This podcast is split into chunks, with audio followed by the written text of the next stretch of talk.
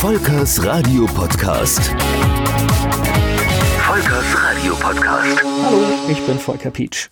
Ich war von 1989 bis Mitte der 90er Jahre bei Radio Regenbogen. Als ich dort anfing, war der Sender im Rhein-Neckar-Raum zu empfangen, dort allerdings auch die absolute Nummer eins. Im Laufe der Zeit vergrößerte sich das Sendegebiet, die sogenannte Badenschiene entstand damals, ein Bereichssender für Baden. In dieser Zeit startete auch die Digitalisierung des Radios und das begann bei Radio Regenbogen in der Werbung. In der richtigen Digitalisierungsphase bin ich ausgestiegen und war gar nicht mehr äh, auf Sendung bei Radio Regenbogen. Es gibt ein bundesweites DAB Plus Programm Schwarzwaldradio und ja, das hat auch mit der Geschichte von Radio Regenbogen zu tun. Denn von 1987 bis 1991 sendete ein Schwarzwaldradio in Freiburg auf der UKW-Frequenz 101,1. Genau diese Frequenz wurde dann in den 90ern, also 91, von Radio Regenbogen übernommen. Das Programm kam hauptsächlich aus Mannheim und wurde mit regionalen Nachrichten in Freiburg ergänzt. Für alle Abend- und Nachtmoderatoren lief das Programm normal weiter, außer dass die Liste der Verkehrshinweise länger wurde und die 102,8 aus den Jingles verschwand. Aber wenn abends dann Werbung kam, wurde es doch etwas aufwendiger. Heute würde man sowas automatisch im Sendesystem trennen, das würde keiner mitbekommen, es läuft alles automatisch, aber damals lief das wie folgt ab. Vor dem Werbeblock wurde aus Mannheim in Freiburg angerufen. Auf Kommando aus Mannheim, ich drücke jetzt die Werbung ab, wurde dann im Studio in Freiburg die lokale Werbung, die regionale Werbung ebenfalls gestartet.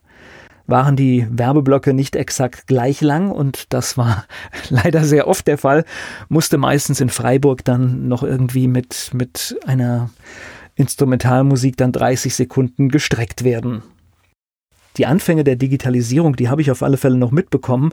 Bei Radio Regenbogen fing das so an, dass irgendwann ein sehr lauter PC mit Lüfter und ein großer Röhrenmonitor im Studio stand. Und auf diesem Rechner wurde sozusagen das erste digitale Element im Programm abgefahren. Und das war nämlich tatsächlich die Werbung. Da gab es dann irgendwann so einen Button, hat man draufgedrückt und das führte dazu, dass die Werbung in Mannheim und Freiburg gleichzeitig gestartet wurde und dieser Telefonakt nicht mehr notwendig war. Und für die damaligen Verhältnisse war das natürlich alles modern und neu, denn Werbung wurde vorher analog per Band oder Cartridge eingespielt.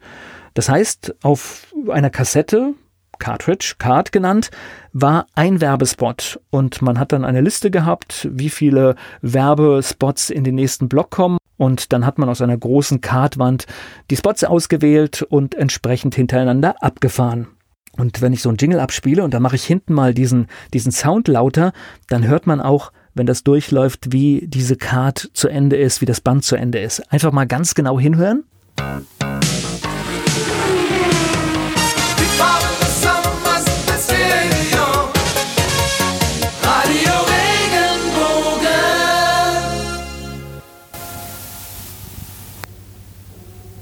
Im Zuge der Digitalisierung wurde es dann natürlich auch möglich, dass man auch die Jingles trennen konnte. Das heißt, im Jingle konnte dann in Mannheim 102,8 und in anderen Regionen dann die 101,1 oder später auch die 100,4 laufen. Die Varianten klangen dann zum Beispiel so. Radio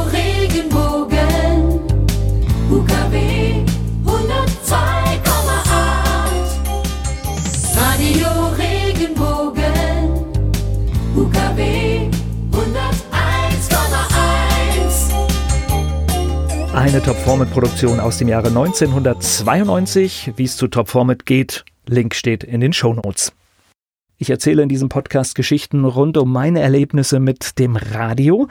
Wenn auch ihr Geschichten in einem Podcast erzählen möchtet und vielleicht Hilfe braucht, dann schaut einfach mal in den Show Notes. Da gibt es genügend Möglichkeiten, wie ihr mit mir Kontakt aufnehmen könnt. Volkers Radio Podcast. Volkers Radio Podcast.